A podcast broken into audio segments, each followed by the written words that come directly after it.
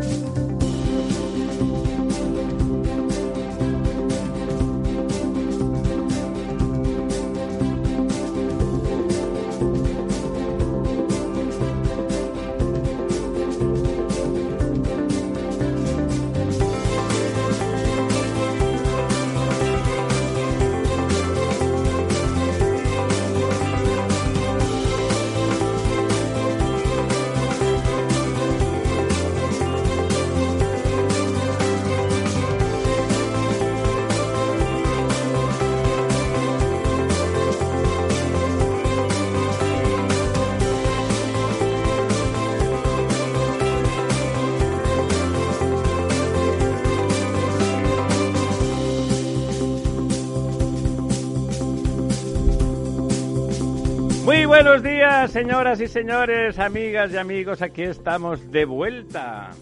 Estamos de vuelta, de vuelta absolutamente. No tenemos ningún caído en combate. Don Diego. Buenos días, Ramiro, ¿cómo estamos? ¿Es usted, así, ¿Es usted seropositivo? De momento que yo sepa, no. Que yo sepa. Tenga usted cuidado. Don Lorenzo. ¿Qué tal? Muy buenos días, don Ramiro. ¿En su entorno algún caído por la patria? Eh, bueno, entorno inmediato, lo que es el círculo familiar, no, pero entorno de amistades, eh, sí, eh, unos cuantos. ¿Unos cuantos? Sí, sí, sí. ¿Con desgracia o sin desgracia? Incluso, fíjate, me atrevería a decir que bastante más que en la primera oleada.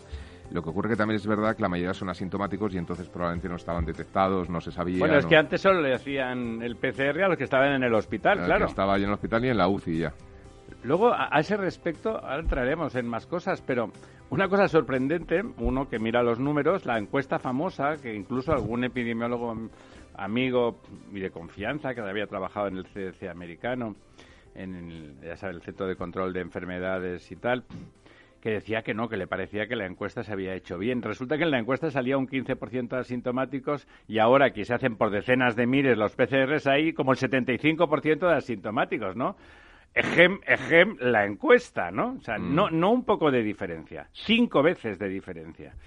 Bueno, la verdad es que se queda uno con, con un, un susto intelectual en el cuerpo y dice, bueno, ¿dónde vamos? ¿Quién lleva el autobús? Sí, ese es el margen de error de las encuestas, ese de más menos 5, ¿no? Más menos cinco veces, ¿no? Cinco. no, no por dividido por, ¿no? no es el, el- el pequeño detalle si es más menos o, o por dividido por, ¿no?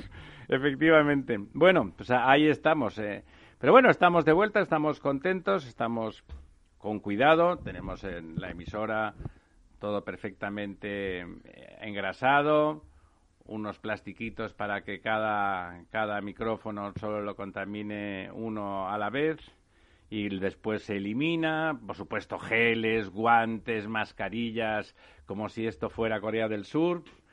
Se nos nota que no es Corea porque nosotros no somos coreanos y, es- y está siendo que tenemos un aspecto distinto, pero bueno, y luego la tele también, porque en la tele en Corea no dicen chorradas y aquí salen los miembros del gobierno a, decir cosas y cada vez que dicen cosas te entra un dolor de cabeza que vas a ver que te hagan un tac y luego resulta que no, ha sido el programa de la tele, que no, afortunadamente no ha pasado a mayores, ¿no?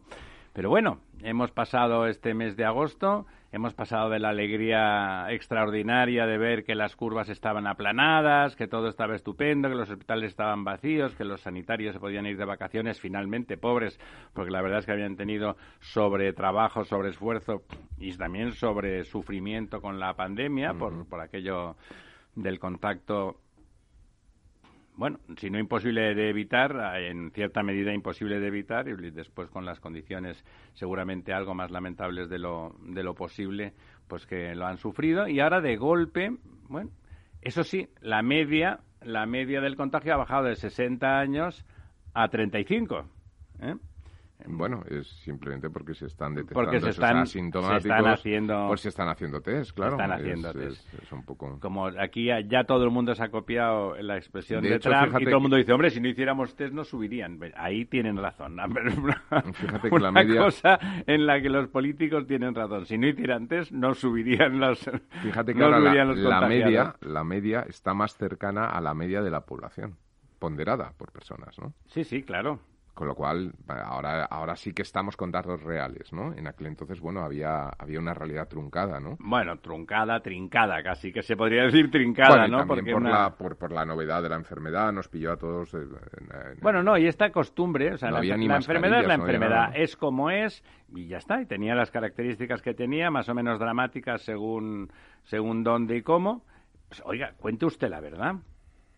Cuente usted la verdad. Somos ciudadanos mayores de edad, ¿no, don Diego? Sí, lo que pasa es que... eh, a Unos más mayores que otros. que yo creo que, que el presidente del gobierno y quienes le acompañan, lo de contar la verdad como que no entra en sus planes en ningún, Bueno, la verdad, ningún aspecto eh, de la como la verdad es la una vida. cosa relativa que depende Pero, de, sí, de quién la cuente, ¿no? Efectivamente, y luego es que la verdad además eh, realmente es bastante dura porque España es eh, no solo El país- peor en todo. no solo el país con más contagios, con más muertes por 100.000 habitantes, con más sanitarios contagiados, con, en fin, con peores- Más de todo, sí. Más de todo. Que no falte sin- de nada. Sino que además eh, ahora estamos viendo que en el plano económico, mientras que muchos países europeos están viendo que, digamos, sus previsiones eh, están eh, mejorando respecto, o sea, la situación real económica está mejorando respecto a las previsiones que se hicieron inicialmente, en España eh, Están peor de las previsiones. las previsiones están, digamos, en, en- peor de las previsiones, incluso en el rango peor. El Banco de, de- el Banco de España hizo unas previsiones en junio con tres escenarios, digamos, un escenario bueno, un escenario normal y un escenario malo.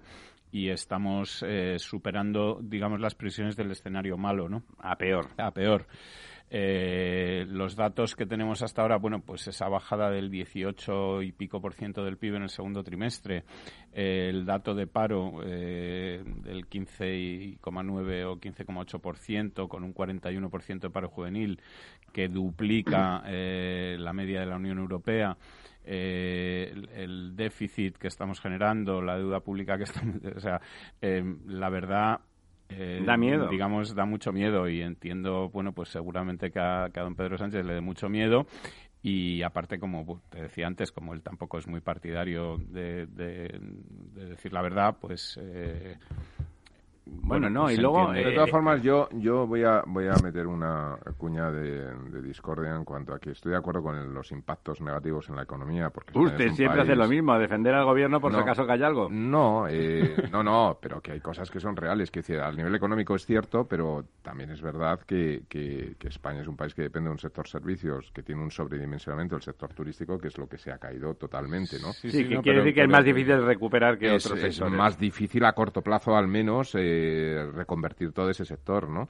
Eh, pero a nivel de lo que es la enfermedad, yo que pero soy muy aficionado a seguir... no, no pero perdón, déjame terminar. A nivel de lo que es la enfermedad, yo que soy muy aficionado a seguir, eh, sobre todo radio inglesa, eh, en Inglaterra las cosas se están poniendo francamente mal. En, en, en, en- bueno, ya iba a decir Bueno, esos Holanda. otros, otros que han hecho posiciones a que las cosas vayan mal. Iba a decir Holanda, claro. ya no sé ni cómo se llama, ¿no? Porque con esto de que han quitado el, el nombre del país y tal, pero vamos, los Países Bajos. Los Países Bajos. Eh, bueno, las cosas están francamente mal. Eh, y yo me atrevería a decir que en ambos países la evolución en términos de variación relativa, ¿no?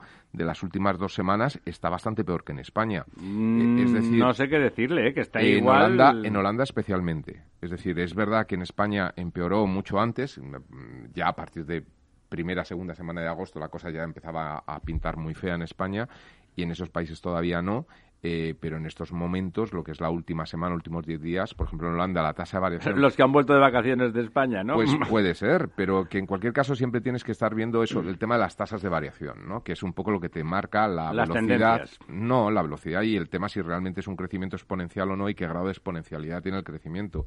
Pues eh, ahora mismo hay países en Europa que se están posicionando en situaciones muy, muy críticas. Estoy hablando en términos de pandemia, no en términos económicos, que es otra película y otro color. Quizá solo nos podrá superar si las cosas siguen como siguen eh, el Reino Unido por el tema del Brexit, que va a ser un desastre brutal, ¿no? Sí, usted sigue convencido que va a haber desastre con el Brexit. Sí, totalmente convencido. Y de hecho, ahora mismo hay un pesimismo absoluto. Allá en el Reino Unido. Eh, en el Reino Unido se están volviendo, bueno, el noticia de ayer o antes de ayer, a lo mejor de la semana pasada, no cuadra ahora el día, pero vamos, Credit, eh, Credit Suisse eh, trasladaba la banca de inversión a Madrid, lo cual es muy positivo y, y, dice mucho de que no se haya ido como ha ido el resto de la banca de inversión pues hacia zonas como Frankfurt o como París y demás, ¿no? Entonces, bueno, pues... pues eh, ¿A Madrid? Credit Suisse ha trasladado Ha trasladado la, lo que es el de, la, unidad de banca de inversión. Ellos tenían aquí un fondo de inversión, como tienen prácticamente en todos los países europeos, y lo que han hecho ha sido solicitar ficha bancaria desde la sociedad de valores, trasladar la ficha bancaria para traer aquí la banca de inversión, ¿no? En fin, que hay determinadas situaciones en las que uno, si. Es decir, yo, insisto, oigo mucho la radio inglesa y allí el pesimismo es brutal, brutal. mal de muchos. Mm, sí, sí, sí, no digo que no, ¿no? Eh, lo cual no quita que efectivamente eh, hay, hay un problema estructural en la economía española de muchos años que es un, sobredimensionamiento de un sector. Ya lo sufrimos en la crisis anterior con el sobredimensionamiento del sector. Que veo la cara de sí, no, no, cambiante de don está, Diego. está, claro, pero mm, eh, a ver, el, turismo, los datos que tenemos hasta ahora es que ha caído un 75%. Desde julio. Eh, en julio. Sí, y, lo que vendrá en agosto que será... Igual o peor. Igual o sí, peor. Sí, sí, no, no, no, no, pero solo probablemente solo, en julio. Si pensamos que el turismo es un 12% del PIB, eh, más o menos, y, grandes números, como, como suele decir don Lorenzo, pues eh, 120.000 millones eh, el, 75%. 140.000. Eh, bueno, pues eh, digamos que son unas pérdidas de 80 y pico mil, 90 mil millones. ¿no? no habrían cifra en 82 mil. Sí, pues 82 mil millones. Eh, nos van a dar 140 mil. Mm, me parece a mí que. Solamente, solamente con que, que la cosa no, no pinta bien. Y además, como dice Lorenzo, es un problema estructural, pero aquí no parece que, es decir, que, que haya grandes movimientos ningún plan para vamos a ver cómo cambiamos esto, porque aquí siempre estamos hablando de... Perdón, ¿el plan son las iniciales de qué? no sé, pero... Pedro López, no, Pedro Sánchez. Sí, sí, no, es que, eh, o sea, el otro día habló don Pedro Sánchez ante todos los empresarios. Sí, que no dijo nada, por cierto. Eh, por eso te quiero decir que es que, no, que, que sí, bueno, unidad, unidad, maravilla, España puede... Eh, Eslogan, sí. Pero, pero ¿y qué? ¿Cómo? O sea, ¿qué, ¿cuál es el plan? ya, ya, ahora qué hacemos, ¿no? Exactamente. sobre todo, ¿cuál es el plan, ¿no? ¿Y cómo, cómo se va a reestructurar esta, este problema estructural, ¿no? Sobre todo en qué se van a usar los 140.000 millones. Especialmente No, nos lo van a dar si hacemos unos presupuestos con cara y ojos entregados en el mes de noviembre. Dicho sea de paso. ¿eh? Eh, bueno, eh, yo creo que, que, finalmente tendrá tendrá que haberlos, ¿no? Eh, yo no creo que haya, y estoy metiendo en el cesto a todos los partidos políticos, no creo que haya una responsabilidad tan grande como para no. Bueno, pero lo que están diciendo es que van a blindar el programa del, del equipo de gobierno, lo cual estaría muy bien, es lo que hacen los partidos, hacer su programa, excepto cuando no pueden y tienen y dependen de pactar con los demás. Entonces, eh, no se aplica el programa. Si yo tengo que pactar con usted, no se aplica mi programa, sino se aplica un programa que pacta estamos entre los dos, ¿no le parece? Yo sinceramente lo que creo que va a ocurrir es que va a haber unos presupuestos que van a estar elaborados desde Europa.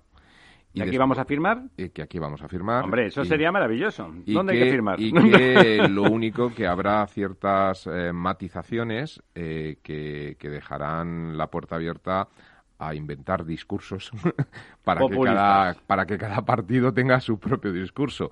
Pero para que todos ganen, ¿no? Sí, yo creo que la situación y además el agravamiento de la situación de la propia pandemia va a forzar más desde un punto de vista eh, moral a, llegar a una serie de acuerdos y, a que bueno puedan salir unos presupuestos. Eh, pues, Perdone, pero de entrada la señora Montero, que a fin de cuentas es una chica de los recados y por lo tanto no me preocupa porque hace lo que le dicen y por lo tanto si le dicen que haga las cosas bien, pues las hará razonablemente bien porque conoce su negociado, porque ha estado en las haciendas en otros momentos y tal. tiene, tiene, exacto, tiene expertise, lo digo ahí sin acritud, pero va acompañadita ¿eh? del secretario de Estado de Asuntos Sociales, que es el, el gurú del señor Iglesias, Sí, porque sabe sumar y restar. en- para el señor Iglesias, cualquiera que sepa sumar y Pero restar insisto, yo es creo- aspirante a. Entonces este Insisto, y yo, está creo, ahí. yo Ya, ya. creo que vamos a vivir una etapa en la que muchos Tu- partidos van a... mucha tutela europea. Ojalá tenga usted No, y- razón. y es lo mejor que nos y puede pasar. discursos variados, ¿no? O sea, yo creo que vamos a tener que hacer un poco vista gorda a los discursos, ¿no? No, los Aunque discursos me importan un Cada uno diga una cosa y no sea, no, no sea verdad, aunque no sea mentira, ¿no? El juego ese de no mentir, pero no decir la verdad.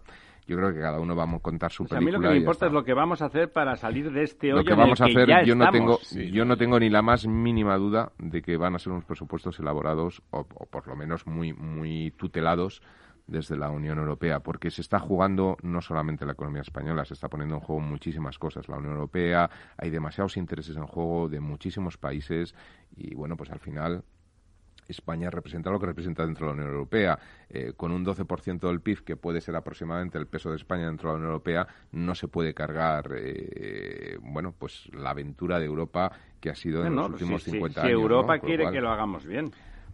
Eh, más que quieres que va a forzar a que lo Claro, hagamos y los bien. gobiernos eh, españoles... O al menos razonablemente bien, ¿no? Siempre, Sí, que no siempre hacerlo habrá... muy mal, no hacerlo muy mal, digamos. siempre habrá 10, 15 mil millones ahí para pagar un poco a todos, ¿no? O dar a todos, pero el, el núcleo fundamental va a tener que ir a lo que tiene que ir. Y yo espero que sea inversión y bueno, y nuestro nuestro negociado, ¿no? Eh, porque las infraestructuras son una palanca muy importante para crear Bueno, bueno, empleo. para- ojalá. Yo, en, en ese sentido que dice Lorenzo, lo que se comenta es que los presupuestos, digamos, eh, están pactados entre PSOE y Ciudadanos desde el mes de agosto. Eh, digamos, las grandes líneas, el tema de no subida de impuestos, el- varios, varios eh, asuntos, eh, digamos, Lo fundamental, lo Y sustantivo. que ahora están, bueno, pues en ese paripé entre PSOE y, Y Podemos, Podemos, en el que Podemos... Para que parezca un en accidente. el que Podemos no va a tener más que Aceptar. aceptar Pero todo fíjate, lo que no- le digan y tragar con todo lo que le digan, eh, quizás reservándose, pues como dice Lorenzo, alguna es menor para poder eh, sacar pecho. Decir pero Diego, dinero a los Diego es muy fácil. Dice, tú no subes los impuestos a nadie y lo que haces es que dices, subimos a las rentas de más de un millón, estoy poniendo un ejemplo absurdo, ¿no? Rentas de más de un millón de euros anuales y esto le ponemos el 87% de tipo de interés marginal. Pues bueno, en realidad estás afectando a dos personas que los puedes llamar por teléfono y decir, oye, este año no ganes tanto, vamos a ver cómo lo articular de otra manera. pero tú puedes vender el discurso de que has puesto el tipo marginal 87%. 67%. Estoy diciendo sí, un ejemplo sí. absurdo, ¿no? Pero de qué manera se puede modular el discurso, pero realmente... Qué pena, ¿no? Que, que en lugar de pensar en gobernar en una situación dramática bueno, pero, de, de, sí, de, pero de per se... Es, esa es la realidad de la política que estamos viviendo, ¿no? En España, mm. en España. Eh, mientras en el resto de Europa las cosas son un poco distintas, vaya por Dios. Aquí don Ramón Tamames no se acuerda de que estamos en medio de un programa. Eh, eh, bueno, nos da tiempo, sí, en seis minutitos repasamos los pantanos, ¿no? Pues claro que sí, tampoco hay De grandes... hecho, hay menos agua, eso es lo que está claro. Tampoco hay grandes novedades. Hemos seguido en este mes que no hemos podido acompañar a nuestros a nuestros oyentes, pues en la digamos en la pauta, en la línea esperada y prevista, es decir que desde hace cuatro semanas que no que no hacemos este repaso mm, hemos ido bajando como en- Sí o sí. digamos en las curvas tanto del año anterior como de La media. 2018 como la media como la moda como en fin todas Todo. estas cosas que como manejan como los España mismo, los pantanos y España en Eh, paralelo, para abajo. Respecto a la semana anterior, hemos bajado un 1,5%. eh, estamos en el 50,85%. eh, es decir, que estamos cuatro puntos por encima de la, de la misma semana del año pasado, de 2019. Estamos ocho puntos por debajo de la media, porque la media de, De los, los últimos 10, 10 ¿no? años era del 58. Eh, el ritmo de bajada, pues ahora tiene que ir, digamos, desacelerándose, como dicen ahora, va a seguir bajando, pero irá bajando menos. Bueno, la semana que viene empiezan lluvias. Suponemos ¿no? que lloverá un poquito. porque vamos. pueda llover un poco, porque hay menos calor, por lo Menos tanto menos evaporación, evaporación, también menos necesidad de riego, las eh, mayoría de las cosechas. Claro, no solo se gasta tal, porque no llueve, sino eh, porque no- Ya, ya se están recogiendo o están a punto de... de Ya no regamos, por lo tanto. Sí, porque ya, bueno, pues digamos que que la gran mayoría de, los productos eh, agrícolas. agrícolas o las grandes cosechas ya se han recogido, se van a acabar de recoger. La vendimia empieza ahora en septiembre y acaba con el mes. Y lo esperable o lo normal o lo pautado es que a partir del principio de octubre la cantidad de agua en los embalses empiece a recuperarse. Y ahí es donde tendremos que ver cuánto aumenta y con qué condiciones partimos pues para afrontar eh, el, año que viene. Esperemos que, sea mejor que este, aunque este, digamos, no ha sido el peor que hemos vivido en los últimos años, ha estado mejor que 2019.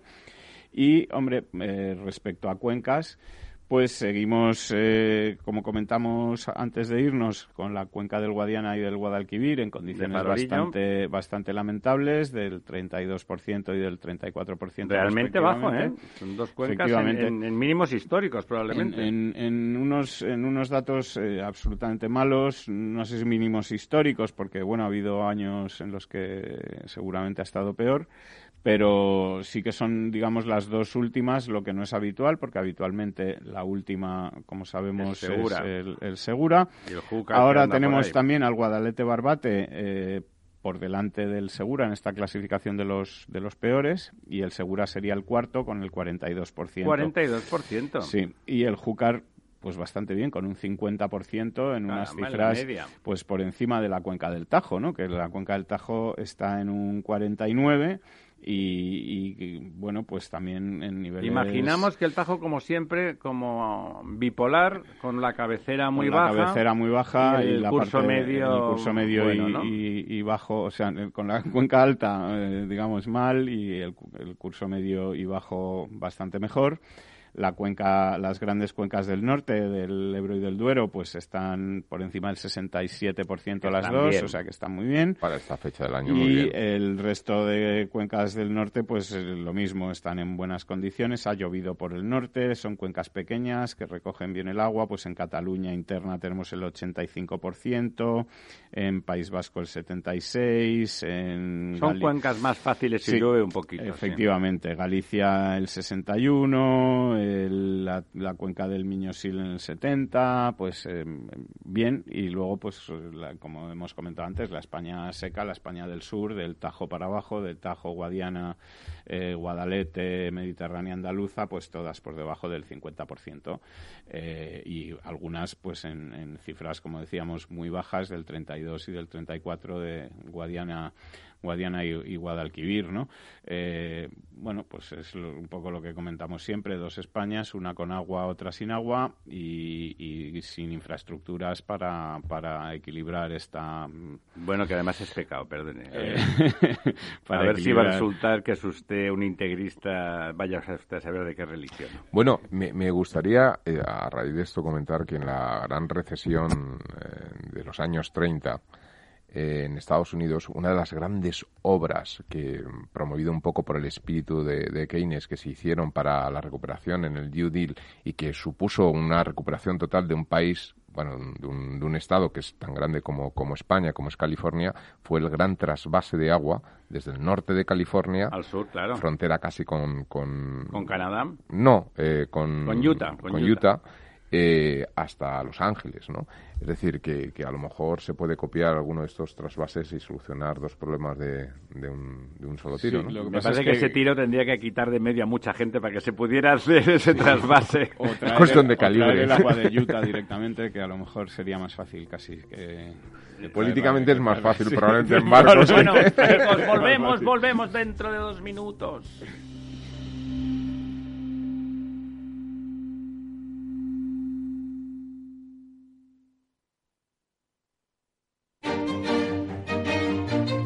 Valor Salud. Tiempo de salud. Su actualidad, sus personas, sus empresas. Todos los viernes a las 10 de la mañana en Capital Radio, con Francisco García Cabello.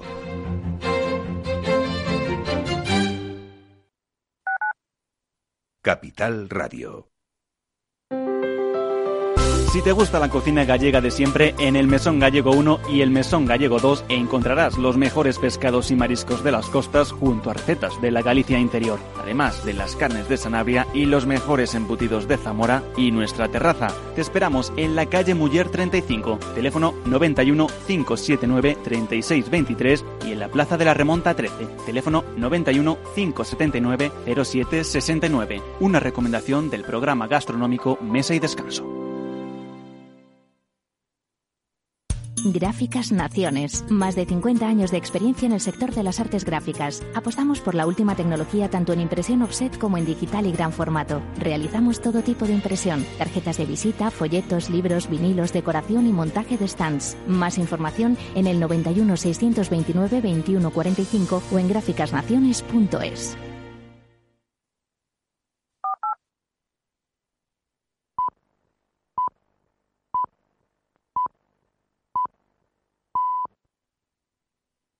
El Estado Ciudad, Capital Radio.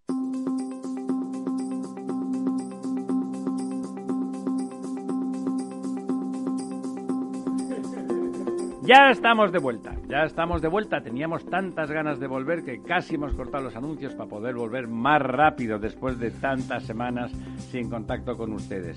Bueno, oye Ramiro, antes de acabar, para que se quede por favor, don Lorenzo, la presa del Claro, claro, ya, ya lo pensaba. Eh, San Juan, San nada, 52 hectómetros cúbicos de 138, o sea que están es un 43, ya ¿no? estar vajilla Mm. y, basta- y bastante mal, ¿no? rozando el larguero. Efectivamente, la comunidad, la comunidad de Madrid eh, está bastante bien en su conjunto, un 67% del total.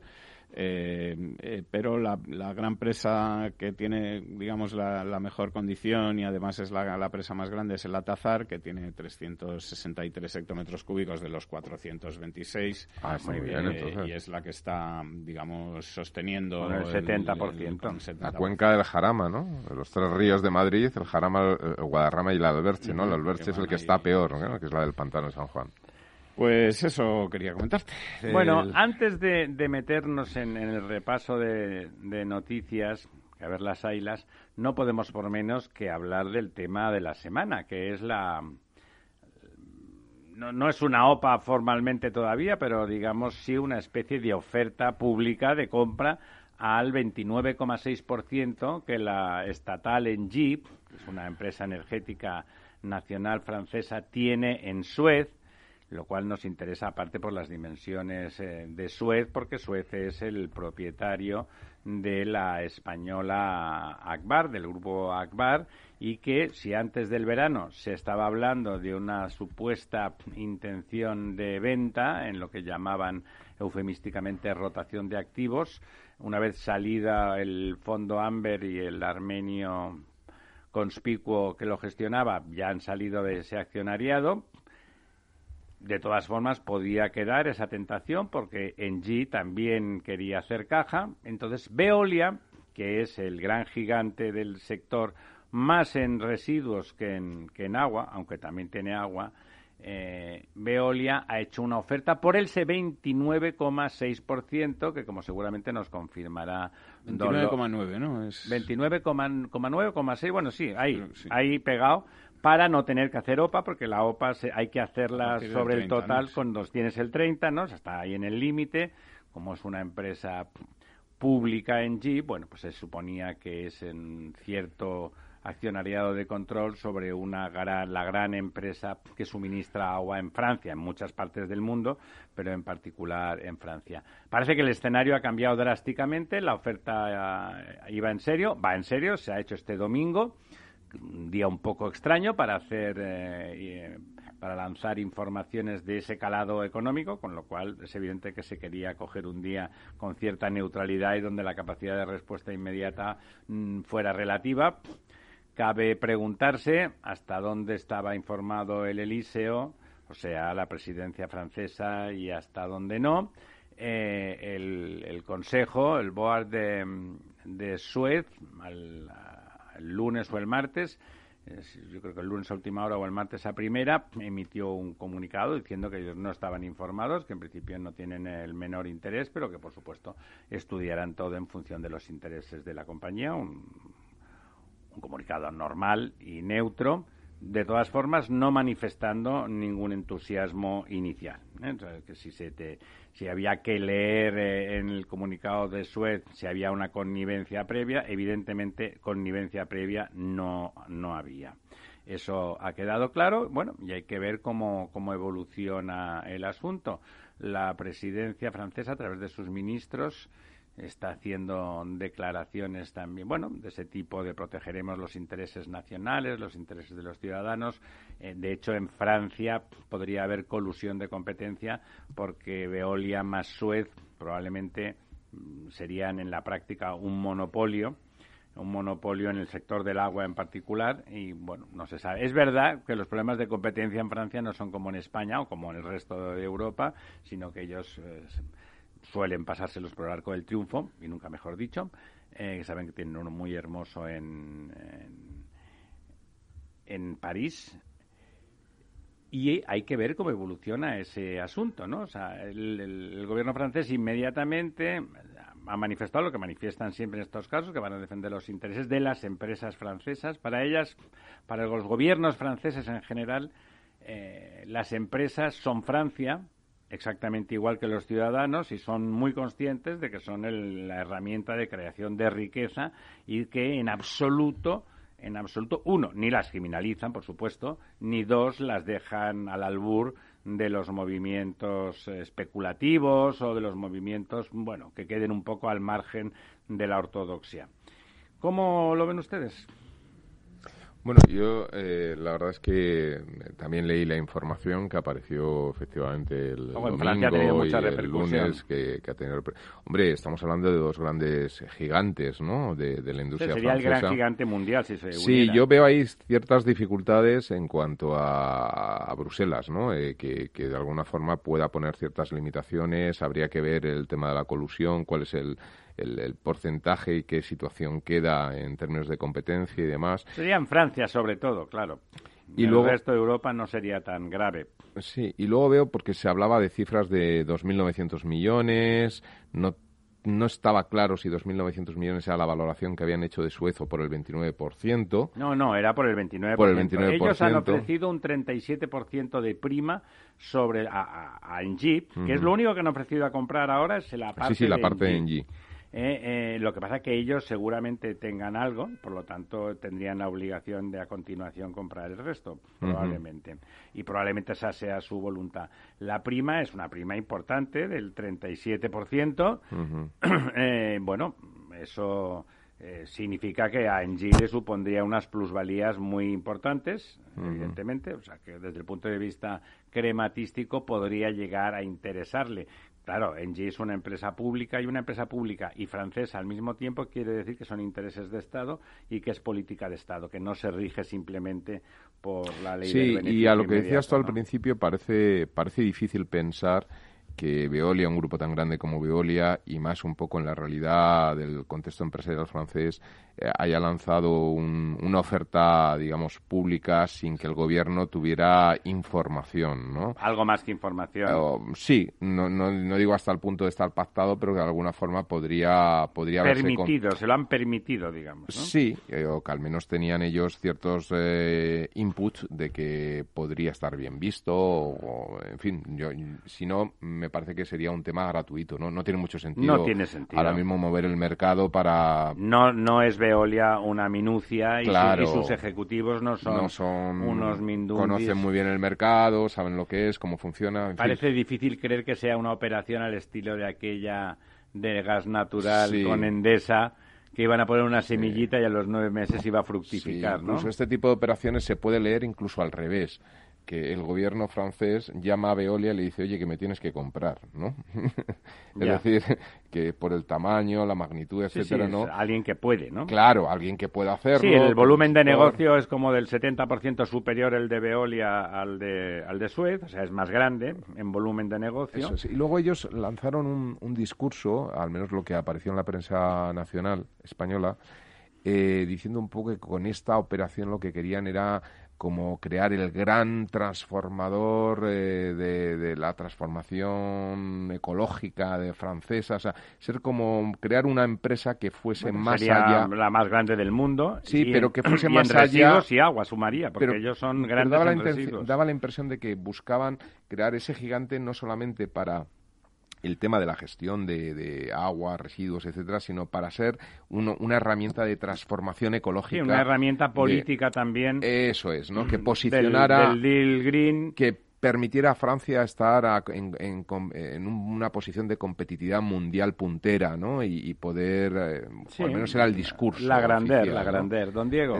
No, yo lo que he leído hoy en la prensa francesa, las últimas, digamos, novedades respecto a lo que se ha comentado los dos últimos días es que, mm, bueno, que Suez está tratando de buscar la posibilidad o la forma de dar una respuesta a, esta, Cuando dice usted respuesta, quiere decir quitarse de en medio. Eh, no, vamos a ver. De, entrada, lo que dice la prensa francesa es que el Grupo Suez ha creado un comité especial encargado de, estudiar, digamos, todas las vías alternativas a, la oferta de, de Veolia eh, que Engie está esperando cuáles van a ser estas propuestas que le formule Suez eh, durante esta semana o de aquí al, fin de semana y que bueno que lo que está buscando Suez eh, de momento eh, donde parece que, la, oferta de, de, Veolia ha llegado muy por sorpresa y les ha digamos pillado con el, con el, pie cambiado, pie cambiado ¿no?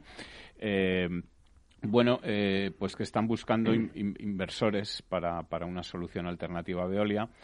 Eh, que están recurriendo, han recurrido ya al apoyo, a la, a la colaboración de, Goldman Sachs y de Societe General para, para ayudarles, digamos, a captar estos. O sea que lo de la rotación de activos podría seguir eh, vigente, según estas noticias. Esta, posibilidad de, de, digamos, de buscar una fórmula.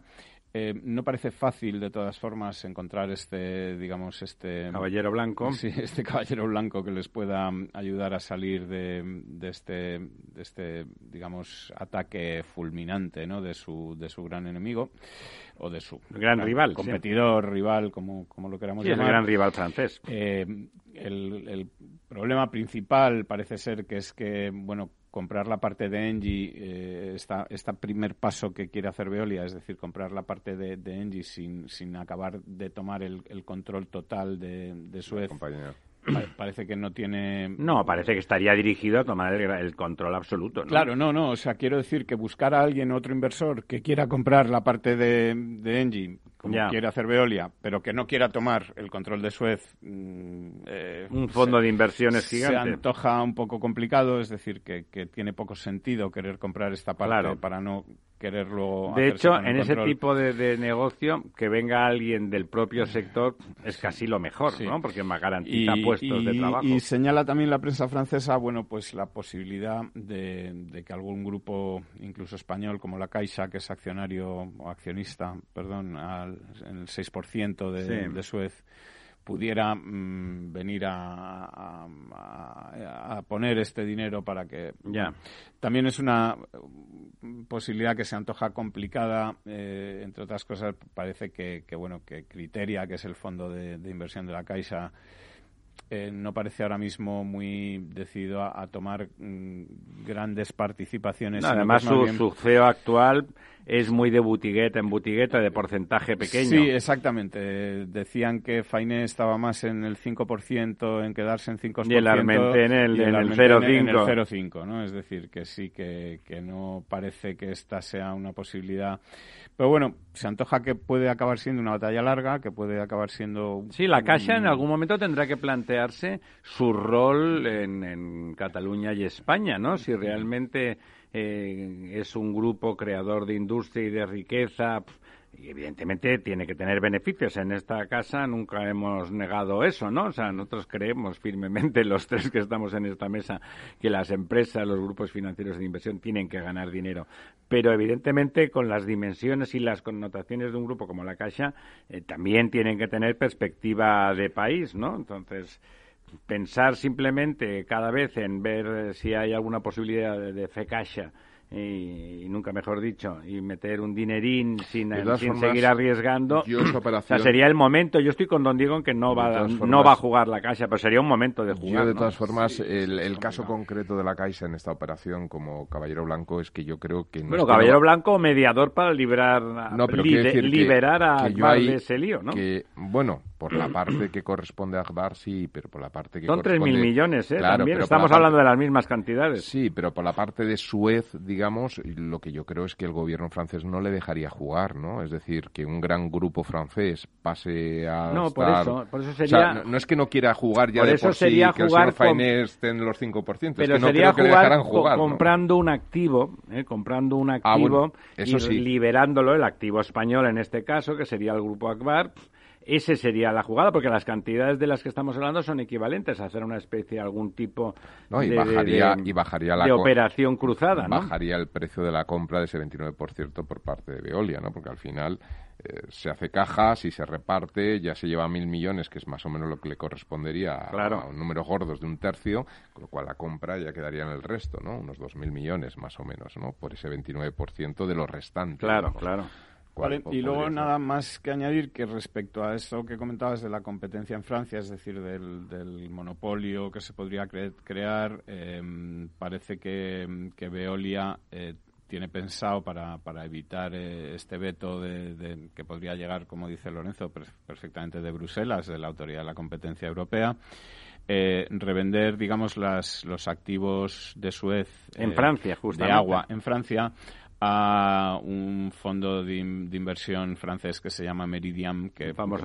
que está, digamos, o que va de la mano de Veolia en esta en esta jugada, ¿no? Para hacerse Pero que en la práctica significa competidor. En la práctica significa igual la acumulación del control. En, realidad sí, pero digamos que a la francesa sortea el veto de la competencia en el sentido de que ya no papá papá que parezca un accidente, eso es que, sería otra empresa, sería Meridiam el propietario de esos activos de agua y no sería Veolia. Bueno, aquí de lo que se trata es de que el gobierno español en una situación de esta que es muy global, es una es una operación la típica operación que a pesar de que parece parece muy francesa, en realidad afecta a muchos países y en particular a España. Y desde luego tiene una escala europea brutal. Y, afecta a España, pues que tome acciones por supuesto, respetuosas con lo que son el mercado y las situaciones, pero sí defendiendo a la parte que, afecta a, España. ¿eh? igual que parece que, actuó correctamente en el momento en que se planteaba una venta trabiliaria y que al final eso se lo paró y el propio eh, Bertrand Camus dijo que no se vendía en ese momento, etcétera. Bueno, pues eh, debería de, entiendo que el gobierno español, a través de la, parece que buena relación del presidente Sánchez con el señor Macron, interesarse y decir, oye, si en este momento, pues oye, a lo mejor es el momento de liberar de liberar Suez, que evidentemente para eso habría que jugar la caja. Liberar Akbar, Sí, perdón, liberar Akbar, por supuesto, liberar Akbar. Y claro, para eso tiene que jugar la caja, que es verdad, como decía don Diego hace un momento, que el señor Armente, el CEO de Criteria, pues ahora mismo tiene, es una política poco gloriosa, digámoslo así, ¿no? Tiene un alcance corto, juega corto y con mínimos riesgos lo cual, bueno, evidentemente los resultados también son los que son, ¿no? O sea, tiene, no construye, eh, no construye país. Evidentemente, como estamos hablando de Akbar, que es un, activo en el que la Caixa ha tenido históricamente una participación muy importante y es un activo muy importante porque no nos puede volver a pasar como pasó con Endesa y la pérdida de posición en Latinoamérica. ¿eh? eso es una cosa que, hablando de globalidad. Estratégico. Claro, entonces es muy es estratégico y es estratégica nuestra posición en la región del mundo que es más estratégica para nosotros, porque más allá de la madre patria y toda esa retórica eh, folclórica, es nuestro lugar de referencia económico donde tenemos más capacidad de expansión y de, y de connivencia económica. Y sobre todo que de la misma forma que el gobierno francés, cosa que no, no estoy criticando ni muchísimo menos, ¿no? Pero toma posiciones en, en activos que considera estratégicos, empresas que considera estratégica, toma posiciones a veces, como habíamos visto con Engie, económicas, pero eh, siempre, eh, digamos, políticas, digamos, moviliza. Toma posiciones eh, políticas, toma posiciones políticas, moviliza fondos, moviliza recursos, etcétera etcétera, ¿no? A mí que ponga posiciones económicas, yo a lo mejor no lo veo ni pertinente, eh, pero sí posiciones políticas. Efectivamente, yo sí que creo que España tendría que hacer lo mismo en una industria que es absolutamente estratégica. Y además donde teníamos mucha capacidad de de acción. Nuestras empresas, eh, capitaneadas por Akbar, pero con, con Aqualia detrás, con, con otra panoplia, con la desalación que también eh, a través de acción están presentes en todo el mundo. Hay una capacidad de acción en ese sector que si lo minusvaloramos y, la, y lo disminuimos, pues perderemos, porque la masa crítica y la capacidad de acción es, es muy importante. O sea, sería un momento Claro, me imagino que estábamos hablando antes de cómo está el país en general y dado cómo está el país en general, a lo mejor eh, el señor presidente del gobierno pues no está pendiente de estas cosas, pero debería, debería de estar pendiente porque eso en el medio plazo puede garantizar recursos económicos, puestos de trabajo, capacidad de expansión en el extranjero, e consolidación en los territorios que no son más propios como más es Iberoamérica. un grupo como Agbar que es absolutamente puntero en innovación tecnológica y somos un país necesitado de esa innovación tecnológica. que ¿no? se vaya a la poca, que no quede en Claro, que al final no, no quede... Bueno, eso va, va a tener recorrido, lo veremos a comentarlo la semana que viene. No quiero que nos vayamos sin que don Diego nos dé un pequeño repaso a las cositas que tenemos por ahí. Pues mira, yo no quería irme sin comentar una noticia que además, eh, bueno, estamos hablando de agua, estamos hablando de, eh, Akbar y del servicio de agua, bueno, pues eh, en Francia, en España. tenemos una noticia que, publica hoy el Ágora Diario que es que Ginars del Vallés, que es un pueblo bueno, pues eh, de Cataluña, donde se había municipalizado el servicio de agua eh, a principios de, enero de este año. Eh, bueno, ha sufrido una avería en la que sus vecinos han estado cuatro días sin agua. Claro, no tienen capacidad de respuesta. Y, además, bueno, además, fíjate de, la gravedad que tiene normalmente quedarse cuatro días sin agua, eh, la gravedad en el mes de agosto. Sí, en el mes de agosto y la gravedad que puede llegar a tener en un contexto de pandemia como el que estamos, en el que lavarse las manos una de las recomendaciones fundamentales es ya no solo lavarse las manos, sino lavarse en general. Es decir, em, eh, el agua ahora mismo ya no es solamente ese bien de primera necesidad para poder sobrevivir, que bueno, pues se puede, digamos, sustituir por agua mineral o por sí, sí, la higiene ahora mismo o tal, pero, pero es que ahora mismo es también un, bien, digamos, sanitario, ¿no? Que, que, nos permite, mm, bueno, pues eh, eh, eh mantenernos a salvo del profilaxis que, que es eh, necesaria para para mantenernos del virus.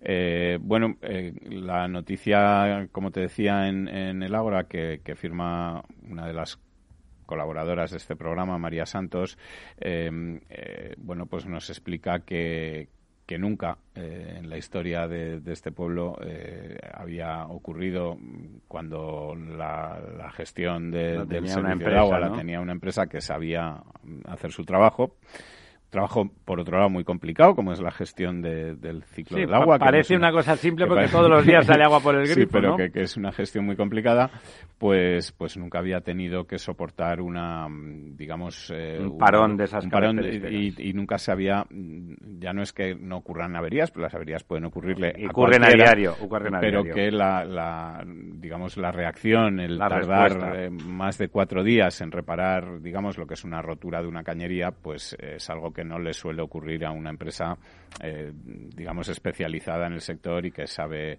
y que sabe hacer estas cosas. Sí, dentro de la habitual demagogia que envuelve todo eso, una de las cosas que hacen los, los que critican como si fuesen asesinos a sueldo las compañías que suministran agua a los municipios es que con mucha frecuencia las adjudicaciones de esas, esas reparaciones se hacen a empresas del propio grupo. Claro, eso se hace porque usted coge el teléfono y le dice, García, por favor, calle Marqués de la Armentera número 27, enfrente. Ha habido un reventón, hay que repararlo, que tengo ahí pendientes a 25.000 personas en el barrio. García y su equipo se le lanzan ahí como un solo hombre como, como buitres encima de la tubería y lo normal, y da igual cuál sea la compañía, ¿eh? Lo normal es que al cabo de unas horas eso esté reparado, ¿eh? que eso esté reparado. Evidentemente, si tú tienes que licitar o hacer un procedimiento de esos que tal, pues eso es muy complicado, ¿no? no son... Lo cual es de sentido común y cualquier ciudadano normal lo entiende, pero cuando lo cuentan, si usted oye cómo lo cuentan desde el otro lado, parece un intento de atraco al Banco de España manifiesto y una manipulación obvia de los intereses y los derechos de los ciudadanos. Bueno, luego pasa lo que pasa. Los ciudadanos de Llenas del Valles, en pleno mes de agosto, se quedan cuatro días sin agua. Efectivamente, lo que, lo que ocurre aquí, como, como en otros casos que ya hemos comentado, como es el, yo creo, el más eh, notorio, notable, es el caso de Valladolid, pero también el de Arteixo en, en, en Galicia, eh, es que estas empresas municipales que se crean sin ningún conocimiento, sin ningún, lo único que hacen es, subcontratar a 25, a 30, a 40 empresas distintas el servicio que amigos antes, de alguien en que, general. que antes hacía una con unos sobrecostes de entre el 25 y el 35% que además disminuyen, como en el caso de Valladolid, ya lo comentamos aquí, eh, la inversión en, en, mantenimiento y mejora de la red. En el caso de Valladolid, por ejemplo, fíjese usted que de los 26,5 millones de euros que se licitaron desde que asumió la concesión, esta empresa creada por, por el cantamañanas del señor alcalde Ángel eh, Oscar Puente, este que llama desequilibradamente a la, a la señora Ayuso y que dice que tiene sí. el lomo duro cuando en realidad lo que tiene duro es la, la cara, ¿no?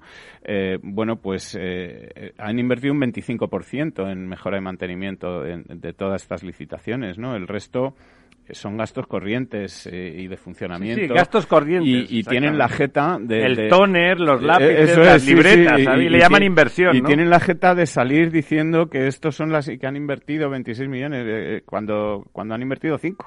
Es decir, y el resto de los veintitantos restantes son gastos corrientes, ¿no? Y, en fin, ahí se quedan con... Parece como que no tengan contable, Y- ¿no? y esto que que llamen estamos- a don Lorenzo, que de Eh, eso sabe. eh, esto que estamos que estamos viendo que ha ocurrido en, en, en, en- en este pueblo de Llinars de del Vallés, Vallés, Barcelona. eh, pues ocurrirá cualquier día en, en Valladolid, ocurrirá cualquier Sí. día en Arteixo, ocurrirá cualquier día eh, y los y los lo malo es que estas decisiones que se toman eh, con, con una eh, digamos motivación ideológica porque no es una motivación técnica ni No. de dar el mejor servicio a los ciudadanos ni de ahorrarles dinero Porque es muy de difícil hacer tal. eso, ¿eh? Eh, eh, bueno pues al final son los ciudadanos los que lo acaban pagando no como estos ciudadanos de Llinas del Valles que se han quedado cuatro días Don Diego, como dice usted agua siempre, todo lo acabamos pagando los ciudadanos. efectivamente, todo lo acaban Todo. pagando los ciudadanos. La cosa es que vamos a pagar más. vamos- Absolutamente todo. Lo que pasa es pagar- que será más, ¿no? Eh, Efectivamente. Y, y, en fin, bueno, pues... eh, Y hasta aquí hemos llegado. Ha sido una buena noticia, porque es cierto que esa noticia me llamó, me ha llamado la atención, que también salió este fin de semana, y es lamentable, lamentable que se digan, se sigan diciendo tonterías. Cada vez las tonterías quedan más en evidencia, pero el próximo miércoles a las 11 de la mañana aquí volveremos a sacarlas todas, a orear al viento, para que ustedes las conozcan. Programa patrocinado por Suez Advanced Solutions, líder en soluciones integrales en gestión del agua y la energía. Ya no estamos en la era de la información, estamos en la era de la gestión de los datos y de la inteligencia artificial. El tratamiento inteligente de estos datos proporciona un valor enorme a las empresas en sus procesos de negocio. En Piper Lab ayudamos a nuestros clientes a tomar decisiones de negocio basadas en datos. Escúchanos todos los lunes a las 10 y media de la mañana en el espacio de Big Data de Capital, la Bolsa y la Vida. Hola. Pues mira, ha habido momentos en los que me he sentido un cliente de segunda. Muchas veces, las entidades de ahorro tradicionales se han guardado bajo la manga los mejores productos financieros para los grandes patrimonios. Y esto, si te digo la verdad, no me parece normal. Por eso, Finanvest es revolucionario. Los mejores fondos de inversión a mi alcance y al de todos. Porque te da más rentabilidad por tus ahorros gracias a sus bajas comisiones. Porque no tiene letra pequeña. Porque no se guardan ases en la manga. Lo normal. Entra en finanvest.com y descubre que lo normal es extraordinario. Lo normal es Finanvest. Escuchas Capital Radio, Madrid 105.7, la radio de los líderes. Disfruta de la mejor cocina gallega en Montes de Galicia. Todo un clásico moderno en el barrio de Salamanca. Disfruta de la variada dieta atlántica, de las mejores carnes y pescados tratados con respeto y transparencia y regados con una de las mejores bodegas de la zona. En grupo, en familia o en pareja, Montes de Galicia te ofrece el espacio perfecto en cada ocasión. Capital Radio existe para ayudar a las personas a formarse y conocer la verdad de la economía. Los valores que Capital Radio defiende son la verdad, la libertad y la responsabilidad. Capital Radio es una empresa independiente que no se identifica con ideologías políticas. Capital Radio está aquí para ayudar a las empresas a comunicar cómo crean valor. Capital Radio apuesta por empresas sostenibles, transparentes y comprometidas con la sociedad. ¿Y tú? ¿También quieres trabajar por un mundo mejor? Aquí tienes tu sintonía. Capital Radio, con la gente que aporta y no se aparta.